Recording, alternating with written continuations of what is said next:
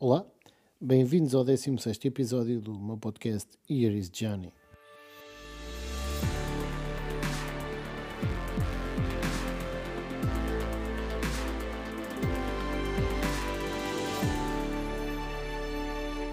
Olá, bem-vindos a este 16 episódio do meu podcast Here is Johnny. Hoje vou partilhar convosco aquilo que tem sido esta minha semana, semana em que os portugueses estão a, a começar a desconfinar, não é? Já com aberturas de lojas, restaurantes e por aí fora. Eu, eu estou neste momento a fazer um pequeno percurso TT, uh, eh, absolutamente seguro. Não estou sozinho, obviamente, não se faz TT sozinho e hum, não aconselho ninguém a fazer. Pode haver um problema, pode haver um problema mecânico, pode haver tanto tipo de problemas e nós depois não temos ninguém que nos ajude uh, se as comunicações falharem e tudo mais é sempre muito difícil. Basicamente no meio do mato não dá para chamar um reboque e um Uber, não é? Um, portanto, não façam sozinho, já a minha recomendação. Mas não vos vou falar de TT. Vou-vos falar sobre aventuras no TT e outras coisas. Eu hoje fui um, a um sítio chamado Pulo do Lobo quem não conhece o que é o Pulo do Lobo, procura, Alentejo. E basicamente ele hum, é, é um sítio muito lindo. Eu vou-vos passar a explicar. Ora bem, basicamente o que é o Pulo do Lobo? O Pulo do Lobo é hum, uma cascata, ok? Uma cascata uh, que fica no, no Rio Guadiana, mais ou menos a 18, 20 km de, de Mértola, no distrito de Beja, uh, portanto, no, no Baixo Alentejo já mais ali para o pé de, de Espanha, né? Eu hum, fui visitar o Pulo do Lobo e vinha não do lado de Mértola, mas da outra margem. Uh, e estava, estava lá a, a ver, uh, aquela de facto é linda, é uma queda d'água que eu, eu não sei dizer qual é um, enfim, a distância entre uma margem e outra margem sei-vos dizer que aquilo de facto é, não, a queda d'água não é muito alta, é forte, não é muito, não é muito alta, terá coisa como 4 metros. Um, tem partes que a corrente parece que é lenta, uh, mas não é. E, e entretanto, depois começa a ganhar muita, muita força. Uh, mas ele não é muito estreito, é uma parte, tem uma parte muito estreita, tem uma parte mais larga que parece que, que onde parece até que a água que é mais, mais baixa, não faço a mínima ideia se é. Um, mas, mas já lá vamos, porque isto é para vos contar uma, uma pequena aventura. Mas só para vos dizer que a cascata do, do, do Pulo do Lobo, uh, as águas são, são, muito, são clarinhas, são, são, é muito lindo, é cristalino, não é? Um, e depois, quando chega à parte da, da cascata propriamente dita, aquilo fica a funila portanto passa ali em rochas, rochas dessas que vistas de cima uh, são esburacadas, como se fosse um queixo suíço, estão a ver? É muito, muito bonito aquilo, rochas escuras, e, entretanto a água acaba por, por correr por essa queda e perde-se no meio das rochas, fazendo depois até uma espuma pela força que fazem. Um, e são muito, muito uh, muito estreitas, a, a, a, margem é tão estreita. E depois existe uma lenda a dizer que um lobo uh, transpô, transpôs de uma, de uma margem para a outra através de um salto, portanto, daí chamar o, o polo do lobo. Um, mas é, é, é, impressionante, é muito, muito bonito, é, é, lindo. Vejam no Google, vejam, vejam imagens e visitem quando tiverem oportunidade, porque é de facto muito, muito lindo ali perto de Mértola.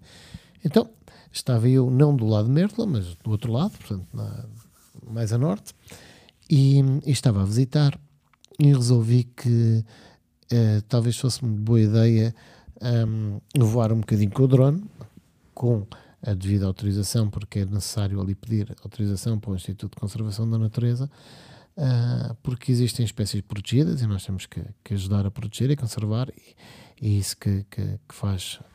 Um, e eu, entretanto, uh, ao voar, passei para a outra margem e na outra margem, depois na encosta, uh, que, que, tem assim uma, uma pequena escarpa, uma pequena, não uma grande, ravina, um, ehm, com vegetação. Eu estava um, a sobrevoar e, entretanto, não muito alto, muito baixinho até, distraí-me, olhei para o lado e com o drone a deslizar de lado, acabei por embater num arbusto e, e o drone ficou da outra margem. Uh, eu não sei dizer num sítio onde estava, porque na parte fininha ninguém consegue atravessar, portanto não somos loucos para dar esse pulo. Uh, não sei quanto. Na parte mais larga, que parece que, a água que é mais calma, que não é, porque depois dá para ver bem em corrente, que talvez tenha 20 metros, eu não sei, que tenha 50, não é assim nada por aí além para atravessar, uh, se não fosse a corrente.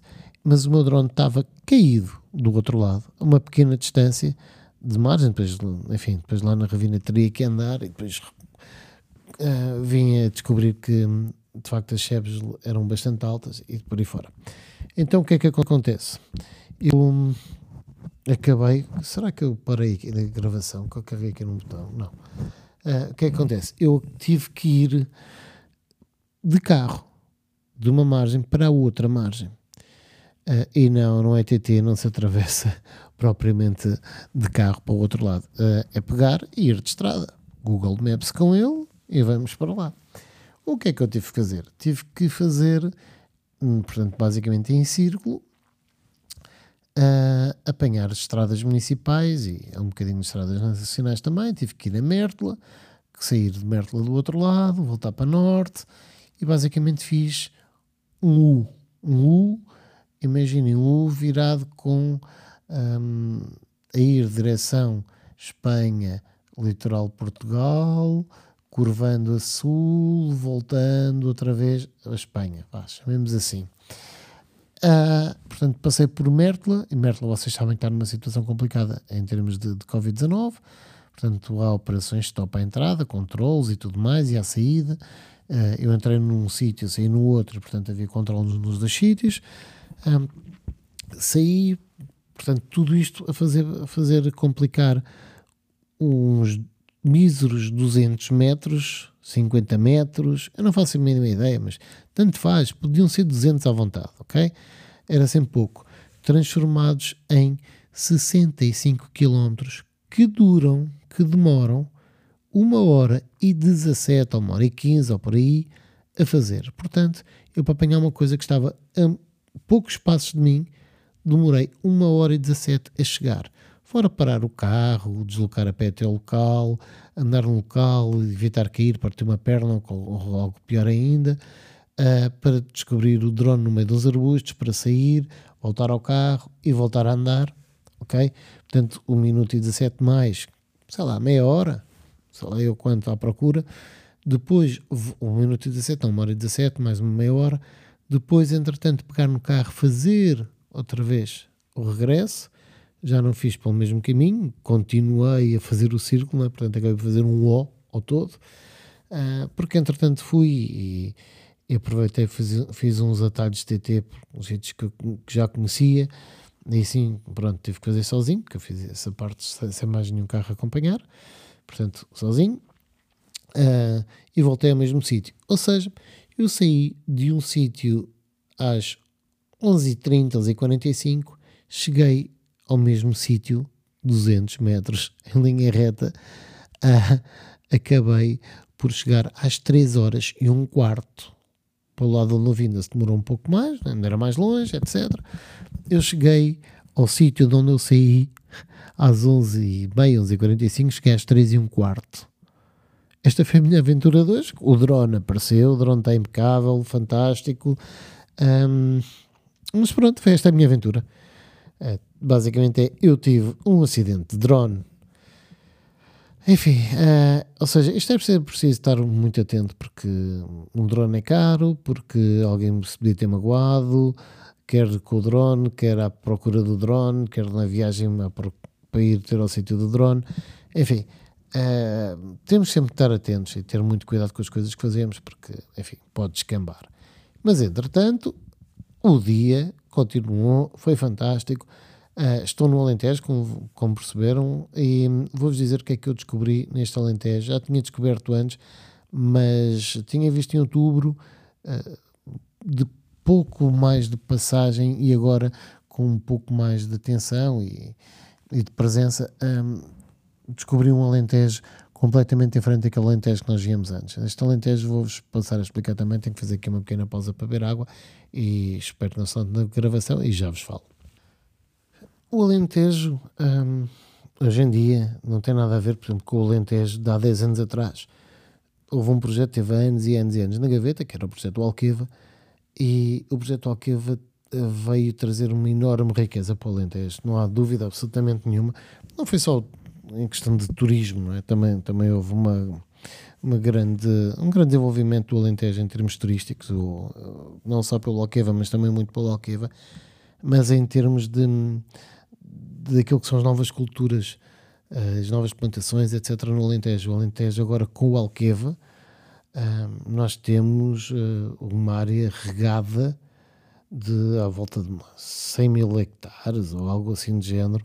Um, pelo menos foi, foi logo no início, ou, ou no início de, no, do início de, de, de, das, grandes, das grandes novas culturas no Alentejo que já era regado com, com o Alqueva.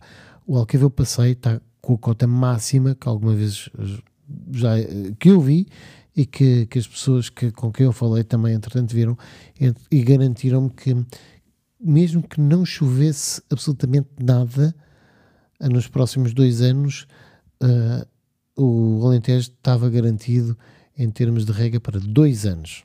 Brutal. Uh, não iria haver nada. Vê-se muita, muita vinha, muita vinha no, no Alentejo. Uh, Vê-se muitas culturas também de. Hum, obviamente, de, estamos, a, estamos a falar de azeite, vemos, vemos muitas oliveiras, como é óbvio, não é? Uh, vemos também muitas culturas que, que, não, que nós não víamos. Uh, temos, temos nas hortícolas e nas frutícolas não, não, víamos, não víamos muita coisa. Nós neste momento vemos algo que nunca, nunca se havia visto no Alentejo, que são produções, recordes e recordes de, de produções de amêndoa. Nós vemos muita, muita amêndoa, vemos em regimes intensivos e super intensivos, ou seja, a plantação com, com menor espaçamento entre, entre as árvores. Eu não vou estar aqui armado agora engenheiro Sousa Veloso, mas vê-se, vê, nota-se a diferença, não é? Portanto, quando, quando se vê plantar, etc., vê-se muito, muito carregado. Temos um alentejo completamente verde, acabou-se aquele alentejo de, basicamente, palha, aquele alentejo amarelo, uh, para um Alentejo que, que é verde e bonito o, o ano inteiro. Vemos também muita noz, nós, muita, muitos frutos secos como a noz, e não só, também, mas uh, muito, muito, muito. Temos, uh, está a ficar espetacular. Ou seja, o Alqueva vai transformar, mas para melhor, agora com, com o regadio, não é? Um, o Alentejo está-se a transformar de sequeiro completamente em regadio e pode transformar o Alentejo que, que, que sempre era visto como a zona mais pobre do país, numa zona que pode trazer muito em termos económicos. É, enfim, é, é espetacular. Por exemplo, existe uma, uma empresa que, que decidiu plantar uh, papoilas, obviamente, obviamente não, decidiu plantar papoilas, obviamente para, era mais isso que eu queria dizer, obviamente para retirar morfina. Uh, ou seja, da papoila, um, da plantação da papoila no Alentejo, só essa empresa, para retirar a morfina, vai acabar por deixar nos próximos anos ali 25 milhões de euros. O que para a região, obviamente, é ótimo. Só aquela empresa que está a gerar 25 milhões de euros, né? Uh, enfim, um, temos a ver o, Alentejo a tornar-se mais jovem, porque os jovens agricultores também começam a apostar no, no, no Alentejo, não é? Isso é ótimo, e na agricultura e tudo mais. Enfim, e, e acaba por haver, continuam a haver os, tradicionais cereais e as vinhas, uh, enfim, já mencionei as, as já mencionei as amêndoas, as nozes, mas por exemplo também se vê uh, melão, tomate, cebolas, romãs, enfim, o Alentejo está a ficar muito diversificado, está, está a ser uh, está a ser bem explorado, há muitas apostas, há muitas oportunidades e hum, estou a gostar imenso de ver, de ver este Alentejo assim, este Alentejo uh, de futuro, que era uma coisa que não havia, um, ou parecia não haver um futuro, um futuro em que se acreditasse. É claro, já sabemos que é uma atividade que depende muito também daquilo que, hum, que a natureza dá, mas, uh, mas finalmente o, o ser humano, o português, está a saber aproveitar o, o, nosso lindo e riquíssimo Alentejo. Pronto, basicamente era isto que eu queria partilhar convosco. Uh, o Alentejo que descobri, uh, ou que vi hoje com mais atenção, e a minha aventura com o drone, está tudo bem, era um Mavic 2 e continua a ser. Uh, e já sabem que eu vou colocar algumas imagens e tenho já colocado algumas em termos de stories. Depois, quando, quando tiver um pouco mais de calma, editar se calhar um bocadinho as fotografias tiradas dentro do carro, às vezes não estão assim tão bem, precisam dar um jeitinho, nem que seja recortar para não estar inclinadas, o que quer que seja. Vou colocar no, no meu Instagram. Uh, portanto, sigam, é underscore, underscore, here is Johnny, underscore, underscore sigam e subscrevam aqui também o meu canal podcast para me ajudarem a crescer, quer numa plataforma, quer na outra. Ok? Pronto, foi um jeito de conversa, é muito tarde uh, e amanhã de manhãzinha, porque isto estou gravado de terça para quarta-feira, perto da meia-noite, e amanhã, que é hoje que vocês estão a ouvir, quarta-feira, eu arranco muito cedinho para o meio do mato para continuar a fazer TT. Muito obrigado a todos, até ao próximo episódio e até lá, já sabem, cuidem e cuidem-se e protejam-se.